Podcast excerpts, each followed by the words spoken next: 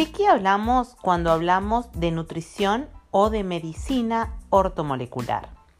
Cuando hablamos de lo ortomolecular, en realidad tendríamos que a esta eh, palabra compuesta dividirla en dos. Por un lado lo orto, que es dosis justa o en su justa medida, y por el otro lado el aspecto molecular o bioquímico, en este caso de los bioactivos o compuestos alimentarios. Palabras como ortografía, ortodoncia, hacen referencia a lo justo de, una disciplina. Entonces, cuando hablamos de nutrición ortomolecular, hablamos del uso de las medidas justas, de las dosis correctas, de las raciones correctas, tanto de principios activos como de alimentos funcionales.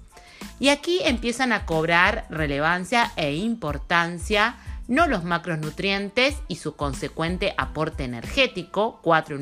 y 9 kilocalorías, 4 con respecto a las proteínas y los carbohidratos,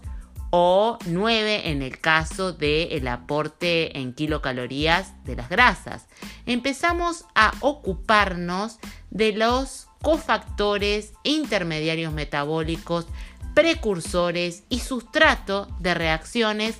tanto físico-químicas como bioquímicas que se llevan a cabo en el metabolismo todo. Y entonces empezamos a hablar, por ejemplo, de zinc y selenio, empezamos a hablar de estos dos cofactores que, por ejemplo, participan en la conversión de hormona T4 en su, en su versión activa, la T3. Empezamos a hablar de la dosis de vitamina D, que es responsable de más de 600 reacciones químicas que tienen que ver con la modulación del ADN y la modulación de la respuesta inflamatoria. Empezamos a hablar de todo el complejo B, B3, B9, B6, B12 y en el caso de la B9, el ácido fólico y la B12 de su responsabilidad en todo lo que es los fenómenos de metilación que van a redundar directamente en alteraciones en la forma y la función de algunos tejidos. Entonces, desde una perspectiva ortomolecular, nos centramos en los aspectos reales de la nutrición, que son precisamente los que tienen que ver con los fenómenos bioquímicos y no con los que estuvimos concentrados muchísimo tiempo, que es el aporte de energía a través de los macronutrientes, más allá de saber que las proteínas sí tienen una función plástica, pero que también muchísimos aminoácidos son precursores de neurotransmisores que tienen que ver con el estado de ánimo. Por ejemplo, lo que es el triptófano, por ejemplo, lo que es la tirosina, como precursores de neurotransmisores que van a regular toda la respuesta, incluso la respuesta que tiene que ver con el centramiento, el foco mental, la calma y la capacidad de concentrarnos. Recordemos que, por ejemplo,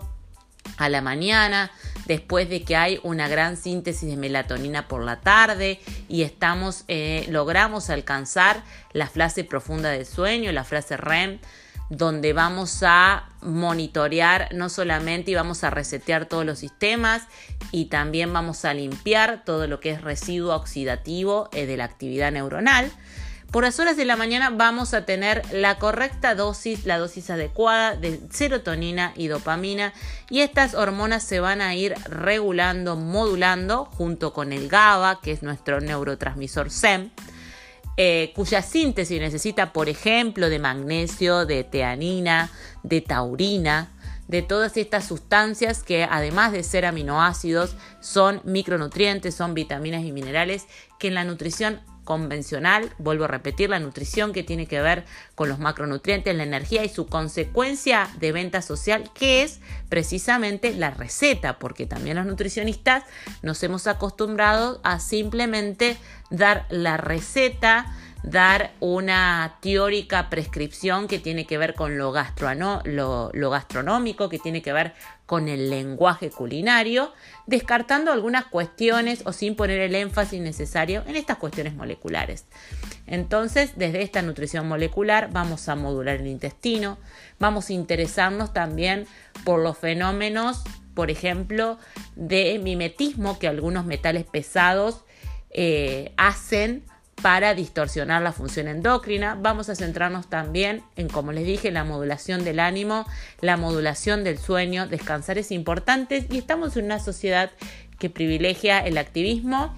que privilegia lo magro por el espejo mismo, más allá del fenómeno que es esto de sentirnos eh, vitales, sentirnos con ganas de proyectar y fundamentalmente de tener el foco mental necesario para llevar a largo plazo una vida que sea holística en todos los sentidos. Para conocer más acerca de esta intervención en nutrición ortomolecular, esta intervención bioquímica en nutrición y el encuadre de nutrición funcional integrativa, me podés buscar en arroba mariceloyero en Instagram y también en Facebook.